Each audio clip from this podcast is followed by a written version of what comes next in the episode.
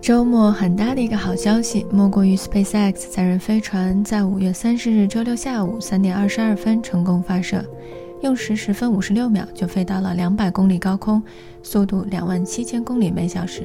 这次发射成功，人类将迎来崭新的大航天时代，对人类的重要程度可以媲美开创了人类文明新纪元的大航海时代。此时，我们看着 SpaceX 的时候，其实背后是一个整个私人化的大航天时代的来临。要知道，这次发射是 NASA 的任务，NASA 就是美国航空航天局，宇航员也是 NASA 资助的资深宇航员，SpaceX 是承揽商、合约商。什么意思呢？就是 NASA 给了 SpaceX 二十六亿美元的接送宇航员合同。这次成功后，SpaceX 要继续完成六次运送宇航员的任务。每次四人，加上这次两人，也就是一亿美元一个人。其实，在一六年的时候，SpaceX 与波音一起获得了 NASA 的研发订单，承接往空间站运送宇航员的任务。现在看来，波音明显落后了。这次发射成功，对 SpaceX 来说有了一个稳定的收入，以后送宇航员的任务就不需要通过俄罗斯了。SpaceX 还获得了两个私人企业的发射合同，都是2021年的。一个是太空探险公司 Space Adventure，四个人上太空五天；另一个是 Axiom Space，也是四个人十天，一人五千五百万美金。听起来是不是很商业化？是的，这就是美国航空航天产业不同的地方。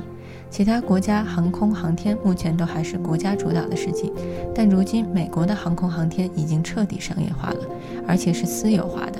在美国政府主导的航天飞机失败后，NASA 开始鼓励让更多的民营企业介入到航天事业，所以开始把大量的项目外包给私人公司，把争取来的科研经费投资给私人企业，由他们来完成航天行业的科研和研发。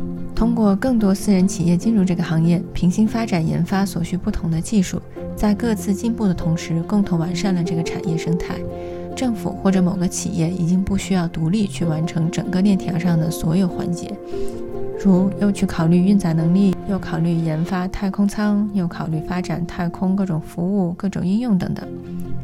或许大家才开始觉得这些话题进入视野，但其实美国私人航天产业在2000年前后就已经开始。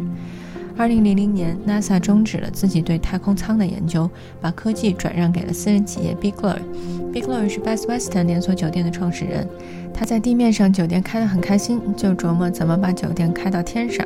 Biglow Aerospace 现在也发展得很好，主力设计开发能够使人类上火星的太空舱，还有世界首富亚马逊总裁杰夫·贝佐斯投资的蓝色起源。他们研制的是中小型火箭，比 SpaceX 的小很多。还有维珍旗下理查德·布兰森投资的维珍银河，还有很多小卫星的公司，借助小卫星探测各个方面的数据，与人工智能结合，应用在方方面面。还有探索太空探矿的公司，没准儿探到一个富含稀有金属的行星，就变亿万富翁了。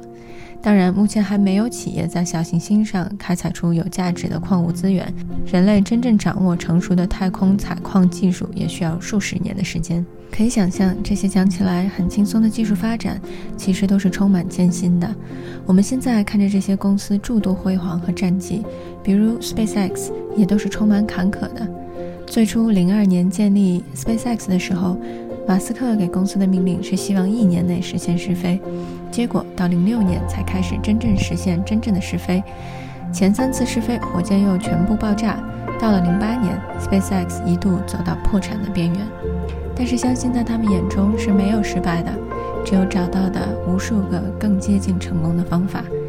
如果我们每个人作为整个生态的一部分都在持续的进步，或许每个人坚定的一小步都会是人类的一大步。